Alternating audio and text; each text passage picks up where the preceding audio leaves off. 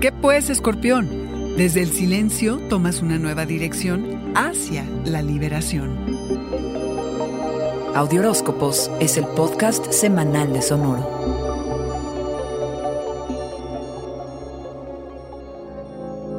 De las cosas que más disfrutas es el riesgo, y vaya que lo manejas muy bien. Pero hay momentos en el año en que hasta a ti te pega la incertidumbre. Esta semana, Mercurio el Curioso por fin se pone directo y la cosa fluye. Pero tiene su segundo encuentro de tres con Saturno el Realista, todo en la misma semana. Y avanzar o retroceder es la incógnita.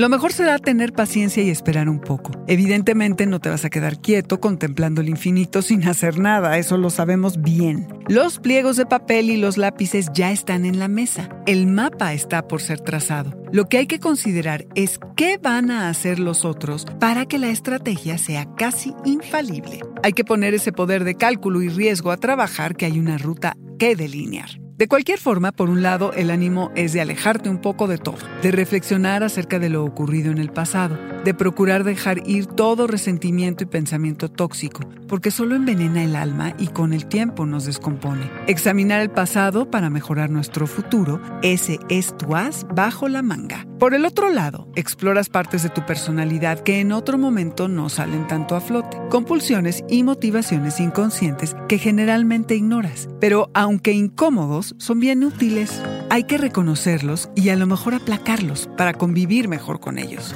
Quien piense que somos solo ese ser encantador que presentamos en sociedad está muy equivocado. The whole enchilada alacranes, como dicen en inglés, a liberar a la bestia completa. Este fue el Audioróscopo Semanal de Sonoro. Suscríbete donde quiera que escuches podcasts o recíbelos por SMS registrándote en audioróscopos.com.